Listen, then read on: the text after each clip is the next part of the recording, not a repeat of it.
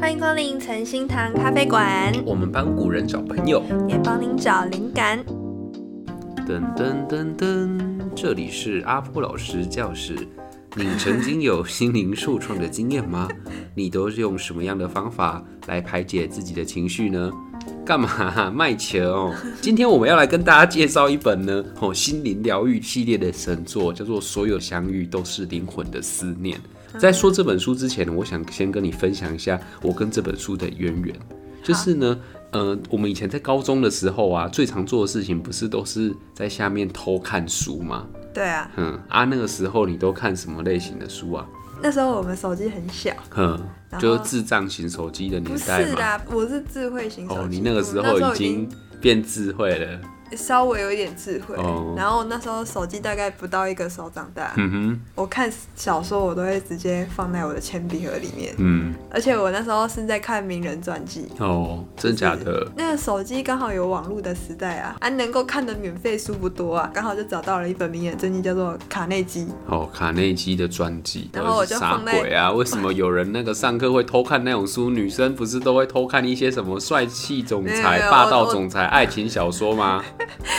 我就看卡内基，OK。然后结果有一次我在看卡内基的时候，你你知道我什么时候最常看吗？嗯哼，数学课的时候。数学课不是在睡吗？补眠课。然后手机在铅笔盒里面，我就在那边看，我没有注意到后面有人。结果我同学说：“哎、欸，刚刚那个数学老师站在你后面，跟着你一起看很久。”哎，哇，你是失去意识哦，好扯哦。好啦，那我来说一下我那个高中的时候，我通常都是看《无限恐怖》啊，《水浒传》啊，还有《九把刀的猎命师》这种就是青少年热血系书籍。但是呢，说到让我最印象深刻的书，其实都不是这一些哦。反而是一本跟生命成长有关的书。看来我们两个是怪人，都是看跟人家不一样的东西。生命成长，我是国小在看，国小更奇怪。好，那这本书呢，就是黄淑老师的最长的辞职信。嗯、那时候大概二零零九还是二零一零吧，很早、喔。我觉得老师可能有在听啊，不过我觉得要很坦诚的跟老师说声不好意思，因为这本书的内容我大部分都忘记了。但是唯一有一个真的记得很清楚的内容。就是我知道老师小时候跟我一样都是左撇子，可是也跟我一样都被家人纠正过来了，所以我有一种就是人生被人家塑造的那种感觉。但是他透过自己的方法或自己想做的事情去开创出自己的人生，我觉得这真的超帅。而且那本书在看的时候啊，会觉得说它的文字很像一面镜子。把我内心的一些那种脆弱都照出来，所以那本书我不敢在学校看，因为就是看到之后就觉得鼻子酸酸的，我就想说啊死定了，所以我都是回家偷看，然后看完在旁边偷哭。这样子。对，好啦，那我们吼今天存心堂跟往常不太一样，我们以前都是介绍那一种。就是死人骨头的两千多年前、一千多年前的书。老师上个月啊又出新书了，那是一本十五万字的长篇小说，就是我们现在桌上这本啊，所有的相遇都是灵魂的思念。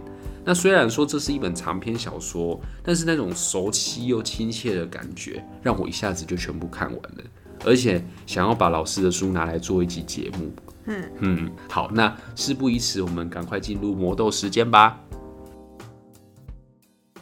您现在收听的是纯心堂魔豆时间。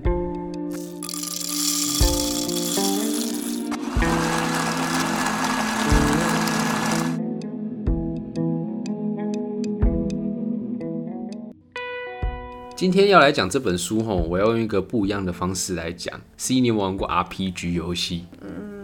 有，小时候很常玩。嗯，那你都玩什么类型的？玩那个。智障型 的，哦、的有啊，我们有玩过那个《射雕英雄传》哦，就金庸系列的，然后跟那个我我玩过觉得很不错的 RPG 就是神奇宝贝，可以跟里面的哎、欸，我也有玩过神奇宝贝，然后还有那个萨尔达梦见岛，你有你有知道萨尔达传说系列那种没有？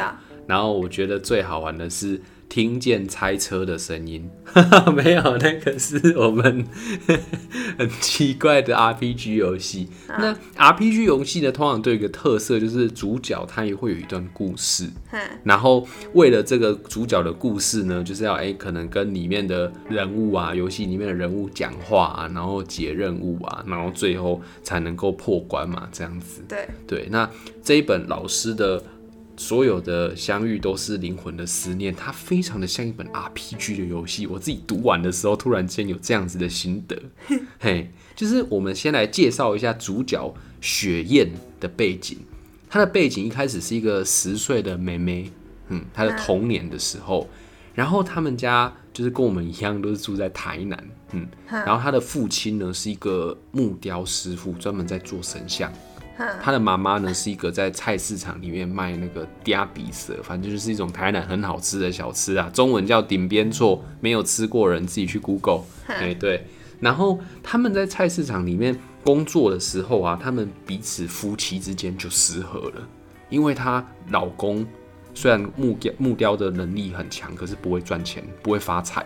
啊，他妈很会发财。他妈就是想要发大财，对，所以他们两个人就是从小学院就生活在一个父母失和的一个环境之下，然后爸爸没有办法被理解嘛，然后艺术家都有那种想要放飞自我、追寻爱与理想，好像那个自摸哥那样。谁是自摸哥？就是徐志摩。哦哦哦，字母哥。对，字母哥哥。自摸哥。对，然后他就出去哎、欸、找了其他的阿姨，这样子跟比较欣赏他的阿姨。早餐店的阿姨嘛。早餐店的阿姨 看到他，哎呦，很帅哦！哎、欸，你今天要吃什么？冰奶茶上面要写什么笑话？然后就突然间觉得哎、欸，有人会关心我，然后就跟他在一起了。不是的，干什么东西乱七八糟？不是。不是这个，就是哦，反正就找到一个阿姨。那在这个情况之下，因为爸爸就乱搞嘛，所以他们家的经济状况就没有太好。啊，那个阿姨是是怎样？阿姨就是很欣赏他爸爸，因为他里面有个故事，就讲说雪燕有跑去找那个阿姨，要跟他相相理论，想要骂那个阿姨。然后嘞，就发现，嗯，这个阿姨真的是爱他爸爸的人。那详情是怎么样？可能是他们家都贴满他爸爸的照片吧，或者是有没有他都画他爸爸的样子，然后他爸爸在旁边自己木雕这样子，就是详情未知 啊，反正就知道说这个人他跟他爸爸很好。那后来呢，他妈妈去借钱嘛，然后借钱的时候，通常那一些讨债集团关心人的方法有很多种嘛，你知道有哪一些吗？带颜料的啊，带颜料的，哎，对啊，或带很多朋友都穿着黑色衣服、剃光头去我们家做客的啊，对不对？对。那这个讨债公司的人哦，借钱人他关心的方法不是泼泼颜料跟撒名字，他去常常去他们的店，然后露出很奇怪的笑容，还有挺着他的啤酒肚，这样，嘿嘿嘿嘿。那他其实可以不要钱，但是他希望那个妈妈雪燕的妈妈可以把。女儿卖给他，嗯，就是一个变态，又是个曾有三年代的人，嗯，就是一个变态萝莉控的概念，这样子。哦，你是说买卖女生吗？这样子，啊、嗯哼。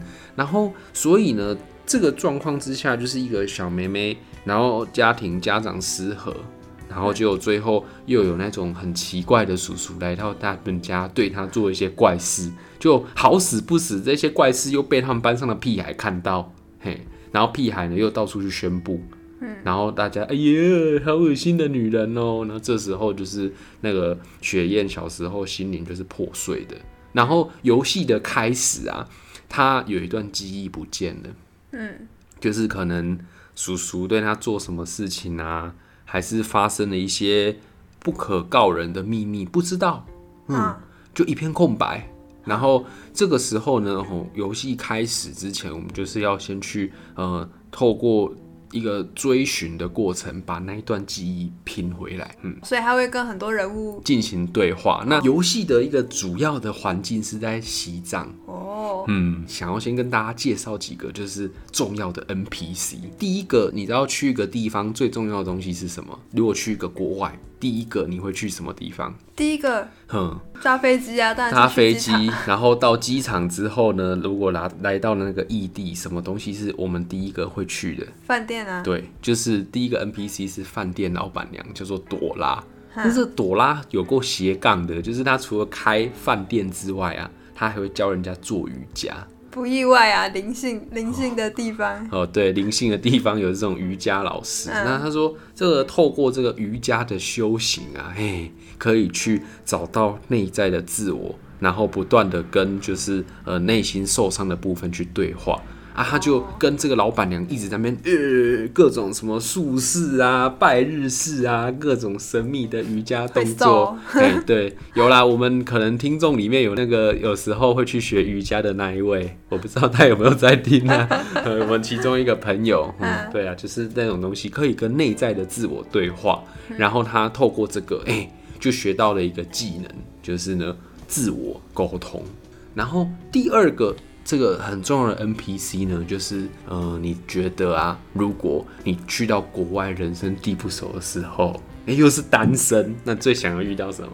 遇到那个啊，就艳遇没？就是帅气的哥哥，没错。第二个 NPC 呢，他就是一个帅气的哥哥，叫达瓦。哦，就是藏族的男孩，哦，长得高大威猛，阳光笑容灿烂，嘿嘿。然后阳光型的这样。对，阳光型的男孩。那他呢，就是呃，教给这个学院的技能呢，就是去爱。哦。Oh. To love，哦，这样子。然后他透过这个爱的力量，嘿，然后就开始会强大自己的内心啊，然后组建自己很多心灵里面的这个能量啊。难怪我妈都叫我去谈恋爱。哦，原来是这样子嘛。啊，现在能量有没有强一点？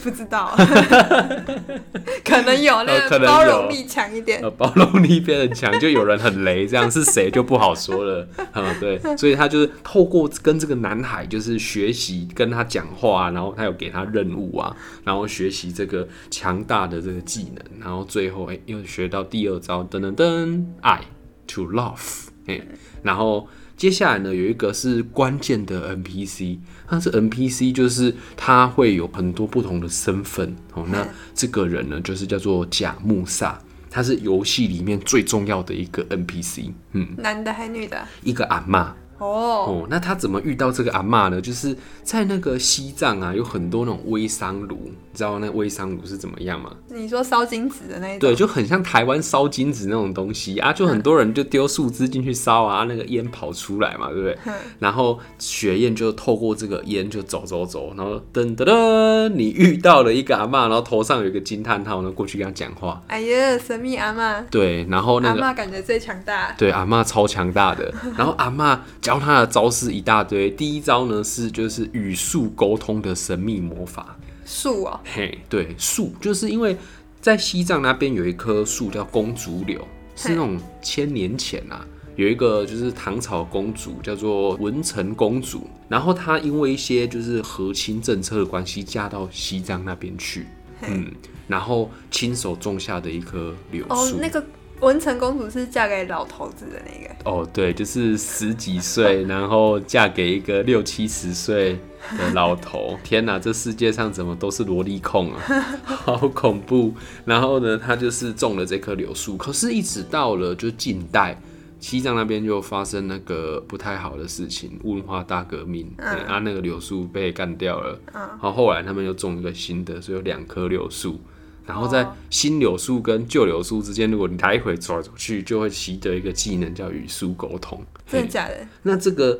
语速沟通 怎么样沟通的这个方法呢？哎、欸，书里面也做一个非常详细的介绍。哎、欸，那语速沟通很厉害哦，它是一个修复自身重要的过程，这是它其中一个技能。语速沟通是要速度很快吗？哎、欸，没有没有，就是可以跟树进行一些心灵的交换跟交流这样子，然后只要交流一次，它那个经验值就会有提升这样子，然后等到就是哎、欸、好几个经验值都都。满的时候，它就可以噔噔噔，距离全破呢，还有就是全破的距离越来越近了。嗯哼，嗯，然后还有一招吼，他教他的一个第三个技能叫做自他交换。那自他交换吼，我们可以这样理解，就是假设你现在很讨厌我，哼，我现在很讨厌你。然后呢，我每次呢都是煮那个跟屎一样的晚餐给你吃。我不吃屎，就是那个饭吃起来都是用那个滤网过滤过的，然后那个什么饭都乱煮，煮完饭不洗米还拿水去冲，然后吃吃完会让人家觉得说，嗨呀，What is this? This is rice，好 对不对？不要在那边安口卡嘴。就我都煮这种大便餐给你吃，那你会不会？你就你会不会觉得很讨厌我？诶、欸，会啊。那如果是你的话，你吃到这种大便，你会怎么做？我为什么要吃大便？好，那这个时候我们就要讲到非常厉害的自他交换的技巧。嘿，就是说，当你吃下我煮的这种垃圾晚餐的时候，你就开始发愿吸收这种负面的能量。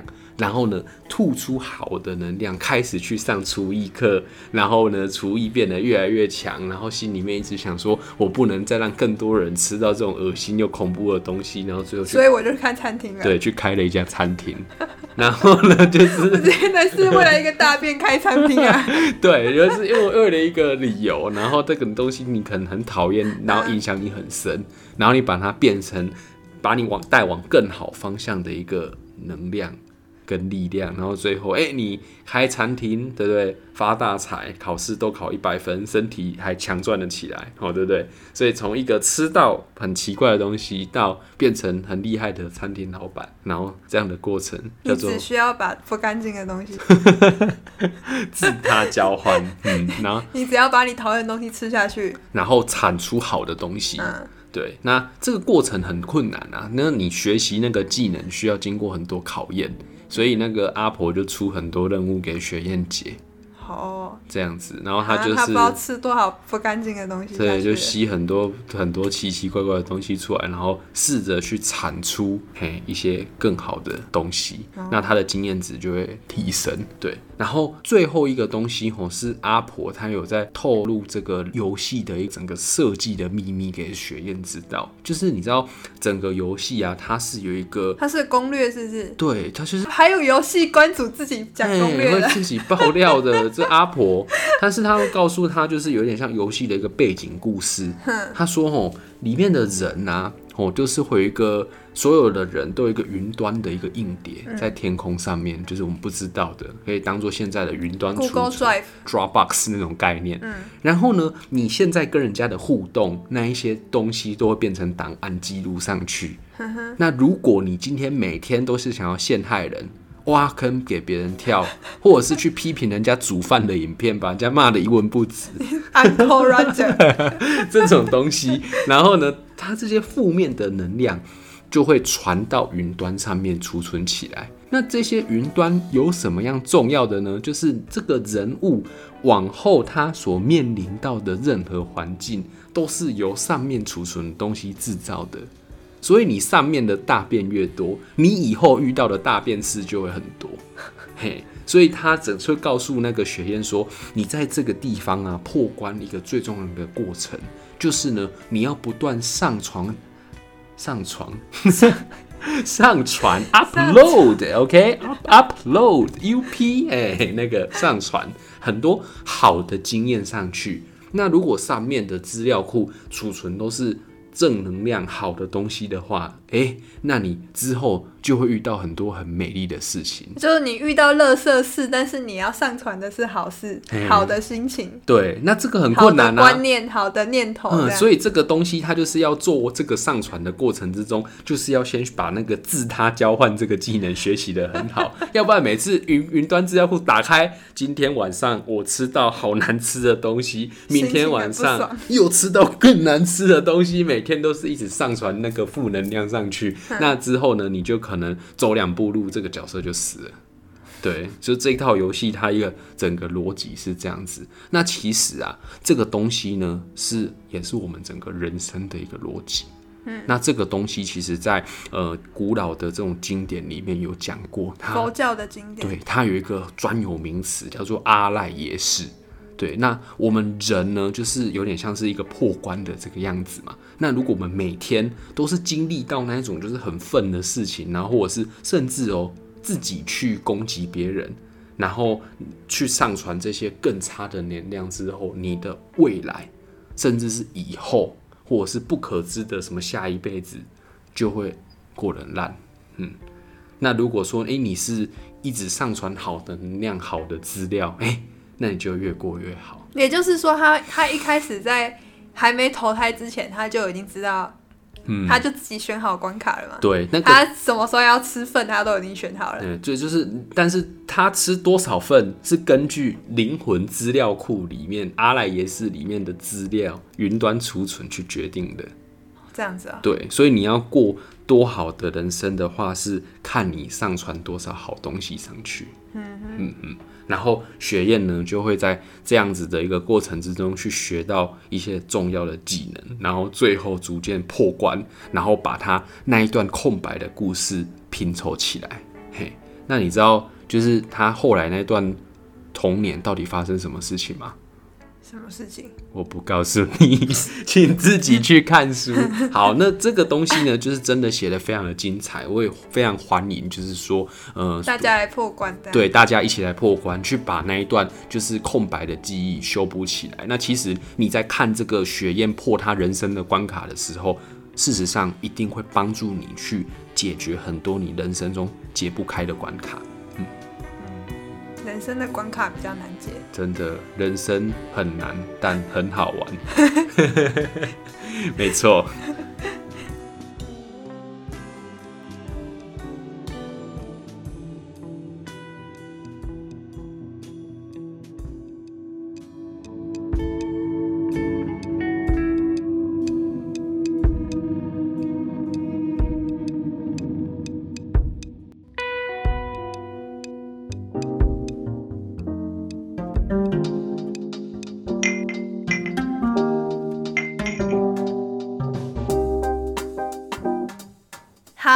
我们今天为大家磨的豆子。今天的形式比较特别一点。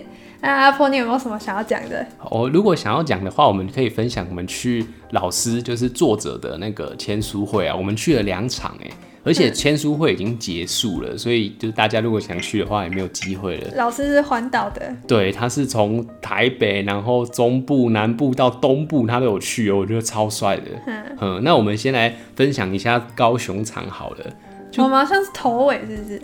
哎、欸，高雄场没有很头，它是从比较北边开始的。哦，对。然后去高雄场的时候，第一个印象就是那个梦时代真的是很像迷宫，哎，根本找不到路。那是你去的次数不够多吧？没有，以前大学的时候就有再去，可是印象比较模糊。然后去的时候就是钻来钻去，钻来钻去。而且就连我都迷路了，靠你根本不可靠啊！因为你可能没有，最后是我找到的啊。哪有？那个是我们看指标才走到正确的位置，啊，对啊，是我看到指标了。好好，竟然被一个路痴引导到正确的地方。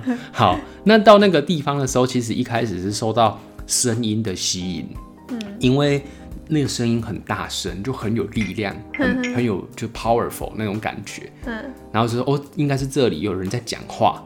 然后到现场的时候，我才就是看到人就知道是老师嘛，因为其实我也是老读者了，已经看老师的书十几年前就有看过了。嗯，可是那是第一次看到老师讲话的样子，以前都是看着照片，然后心里面就觉得老师应该是那种。空灵系的作者讲话可能都会说，呃，关于这个读者提的这个问题，呃，我们想这样子解答。可能我心中的样子是这样，嗯，就没想到老师是很有爆发力，很有那种生命能量在讲话的那种感觉，就很像是那一种西藏的，就真的很西藏女生。真的吗？感觉生活有经过很多的磨练。嗯，因为因为其实我们平常时在。生活中也比较少去接触到藏族的女性吧，就是你看那个环境就蛮恶劣的啊。呵呵，哎有哎，他们他们那种感觉就是会觉得说他们是强而有力，就是那种下大风雪，然后他们也是站在那边放羊放牛，也是还可以走在大风雪里面都不会就是 I don't care 那种人。对，哦对对对，就是很有韧性的感觉。嗯嗯，有有有，第一次看老师的时候就觉得哇，跟我想象的蛮。有落差的，不过是好的，我觉得很酷。那你呢？你开始到现场有什么样子的感受？就觉得老师很活泼啊，嗯，对啊，然后底下气氛很好。哦，对，真的，我真的觉得底下应该都是那种钢铁粉丝，就是感觉很专心的在听老师在讲什么，而且那种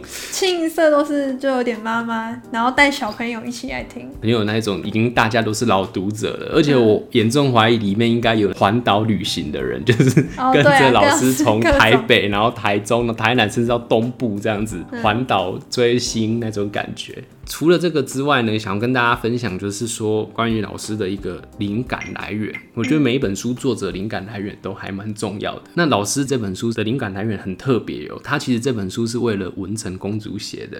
你知道大家知道文成公主是谁吗？就是你们翻开历史课本应该有讲吧？我不知道现在历史课本那边删掉了没？对，因为我我也不是教历史的嘛。应该之前应该也没有讲。我觉得历史课本好像没有提到太多文成公主的。只是我以前在读书的时候有学过这一段。我记得以前历史老师，我们是一直抄笔记，老师的笔记里面有写到这个，嗯，所以我很清楚，而且我那时候对那种名字很奇怪的东西很有兴趣，哎、嗯，就是看到什么松赞干部这种怪怪的名字，就是西藏王的名字的时候，我就觉得很酷，所以那时候就有记起来。啊，我不知道现在历史，就是我知道有一些改变嘛，可是我不知道。还存不存在这样啊？没差啦，反正就是说，那是一个唐朝的公主，距今大概一千三百多年前。嗯，然后她为了就是大唐帝国跟周边的那些国家，就是要有那种政治联姻。他们不是因为说喜欢那个皇帝而嫁给他，而是要让邦交彼此之间稳固，有那种亲戚关系。对，然后那文成公主她是就被嫁到西藏去，那时候她年纪很小啊，她嫁给那个藏王就是一个六七十岁，可能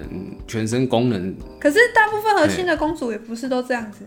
对啦。差不多就不是为爱嘛，对啊，是为了一些政治因素。那他有什么特别的？不然为什么会被记忆那么久？我怎么知道？对这段历史不是很清楚。听说他把佛教带去西藏。哦，对，就是把那个在唐帝国那时候很盛行的佛教文化。对啊，那时候、那时候不是什么老高还是那个总裁的节目，不是有说，嗯哼，说说那时候西藏还是信仰那一种哦，当地的那一种，那个叫什么教？本教。本教。嗯哼。然后他把那个佛教带过去以后，还有盖很多寺庙，还有什么法器在那里之类的。然后说什么西藏原本是有个罗刹哦，就是他们说他们的整个地形是一个罗刹，然后所以他在他的一些关节处盖一些寺庙，然后去镇镇压那一只罗刹，就是魔鬼嘛。对，就一只女恶魔这样子，所以他们用寺庙。钉在它的上面，然后让这只女恶魔不会再复活。感觉他是个蛮神奇的人物啊。嗯，就是充满一些智慧啊，还有一些神、啊、神性的光芒。他们那个西藏当地的人好像也蛮尊敬他的。哼哼，就是把一些外来比较进步的思想或观念带来一个传统部落这样子的一个人。不是西藏地方的人也也都蛮尊敬这个人的吧？嗯哼，好，那我们就说回来这个公主。对，然后。呃，在那边其实有他的庙，嘿，就是那时候藏王其实不只是只有他一个一个老婆，他有好多个，对，还有什么尼泊尔尺尊公主之类的，所以她嫁过去的时候不是只有她一个人，嘿，她是多人的，对对，所以呃，在那个情况之下，老师就站在那个就是一个文成公主少女的角度去想，嗯。你嫁给一个老灰啊。然后，而且你又是很多个人一起嫁过去，你是真的有爱吗？那一个青春年华的女性被嫁来这个荒郊野外，那你当时的心理感受是什么？嗯，应该是蛮不舒服的，而且很痛苦这样子。嗯，所以他就觉得要发愿啊，祝福这个嗯年轻的时候心里就不是很开心的女孩，然后想要为她写一本书。嗯哼，对。然后后来呢，他就是平常时就给她很多的祝福嘛。然后，呃，那个时候在当地文成公主的塑像，它是被放在一个玻璃的柜子里面。嗯哼，对。然后，如果你要用手机去拍，还是照相机去拍，其实很难拍嘛。对啊。然后就是会有一些反光。反光。好啦，烦呢。然后他就是去拍的时候呢，就是人家跟跟他讲说啊，你应该很难拍得到。可是那时候老师在签书会的时候就讲说，就有一个符号。对，如果你记得我给你那么多祝福的人，对，我知道你，你也记得我们之间有连结、有感应的话，你就给我一个暗示。结果拍下去的时候，哎、欸，真的有一个暗示，就是在公主的像被拍得很清楚，而且在公主的像旁边有一棵树。就是外面的树照进来，然后那个树旁边有一些灯光，所以看起来很像螺旋的那个符号。那那个呢，就是老师上一本上一本书的样子。老师上一本书的封面就是那一棵树，然后有很多螺旋。然后所以那个时候就哎、欸、看到照片，大家就吓到，想说哦哟，真的，他们之间是有连结、有感应的。所以那时候老师就发愿为了公主写一本书，就是这一本这样子。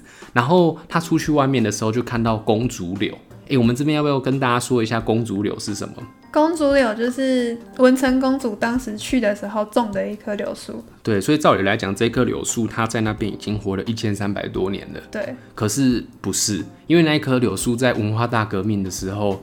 就被烧掉了，对，烧掉、砍掉了，所以它剩下一截小枯枝。那现在看到的柳树是后来种的，嗯，对。然后所以呢，就是有一棵原本的公主柳跟现在的公主柳这样子，嗯，对。然后老师就跑到现在的公主柳那边，嗯，然后跟他说：“哎，如果你感应得到我的话，请给我一个东西当做信物。”然后那时候他就说，在公主柳下面坐着很多当地的年轻人。小朋友，小朋友，对，然后老师就跟他们说：“哎、欸，你去找一下那个树下有没有什么东西，你可以给我。”然后说：“没有啊，哪有？帮我找一下，应该有。”就找一找之后，哎、欸，就真的有一个枝条，然后那个枝条上面有很多个节点。那老师很酷哦，把那个东西就是保存回来，而且就是当时签书会的时候，他有拿给我们看。而且他不是说那个他问说，哎、欸，那边一定有掉一根枝条，嗯，然后他叫人家找找到一只了，然后老师还问说，嗯、那你再看看有没有第二只，结果就找不到了，真的没有第二只，所以就 only one 这样子，天选之人。对，然后那个东西他有妥善保存，然后他就说那个东西带给他源源不绝的灵感，在它上面有好几个节点。然后他摸着一个节点的时候，他就想出了一个章节的那个内容，这样子，所以那个东西就是灵感的来源。那我们刚才在磨豆的时候，不是就把整个书的内容像游戏一样吗？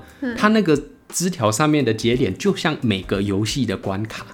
你在破那种游戏的时候，不是都有那种章节一要发生什么任务，然后结束，然后才到章节二吗？对，我觉得它整根枝条就是像个游戏一样，充满这种连接。那我们再来讲讲去台南场的事好了，就为什么后来我们要去台南场啊？因为老师，老师不是台南人吗？嗯，对啊，对啦，就是说在高雄场最后我们在签书的时候，嗯，然后就有跟老师说，其实我是他十几年的读者，以前在看他的那一本第一本什么最长的辞职信，就觉得嗯很好看，然后就开始去追踪老师的脸书，嗯，对，然后他脸书上面就常常会讲他一些神明的故事或者是创作的灵感或想法嘛，对啊，对，就觉得很酷，然后老师说哇，就是。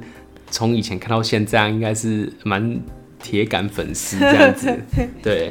然后我觉得，嗯嗯，就很有缘分。然后就说，嗯，之后老师要去台南，就是因为台南那个地方离我们的生活圈就很近，它是我们就上班的路途中的其中一个一个地点，这样子。对，去那边蛮容易的。而且在高雄场的时候，就是很多影片都没有看到，设备有一点问题这样子。然后想说，没关系呢。嗯，想要来台南，就是顺便把所有东西都看一看。那时候也不知道台南场会放影片呢，是我们到现场以后才知道。哦，哎、欸，对，上次没看到的影片，然后现在看一下。哪有？我去台南场就是为了看上次的影片的。真的吗？对，然后后来就是有看到里面当地的一些风俗民情，就觉得很有趣。这样，啊、那嗯，有一些东西觉得很酷，就是树的连结。就是我们在上一集纯聊天有讲到，就是说树跟树之间有一些有趣的连接，这样子才能够使这个森林壮大。嗯。那其实我们也是在跟老师连接啊。呃，对啊，跟老师有这样子的。因为老师那时候你去高雄场的时候，是不是说，哎、欸，你你那个这么老的读者，嗯，怎么都没有看过我本人？然后后来就跟老师有连接，嗯，对啊，老师不是有跟你讲说要推广给年轻的？对啊，所以我就想说，我们的听众有些是就是小朋友嘛，那所以就想说，哎，如果你对人生有什么样子的困惑，或者是说，嗯，想要去把人生当做是个游戏，然后很好去破关的话，那我非常推荐老师这本书，大家可以去看一下。对啊，就是你人生你遇到哎这件事情好像真的卡关了哎，嘿，那它里面其实提供了很多破关的技巧，包包含就是说可能在亲情上面啊，或者是人与人之间的相处上，甚至在感情上面，我知道大家对感情上面可能比较有兴趣啊。对，那里面其实里面其实蛮大一个篇幅都有讲感情。它其实本身是一本，就是有点像言情小说。对，它其实是呃被言情小说耽误的人生攻略。对，对，所以就非常欢迎大家去看老师这本书，然后可以去打一些关键字啊。其实后来老师为了推广这本书，他有上很多。广播的节目还是一些影片都有，啊、嗯，所以最后我们再跟大家讲一下这本书叫什么名字？所有的相见不是，你没有看熟。所有相遇都是灵魂的思念。好，没错。那作者是黄淑文老师。好，没错。那大家就可以去网络上搜寻关键字，它是一个封面是粉红色，很漂亮的一本书。嗯，那我们今天、啊、期待大家跟我们相遇，也可以跟老师，老师还有书中的一些西藏人物相遇哦。好，那我们今天的内容就到这边，我们下次再见，拜拜，拜拜。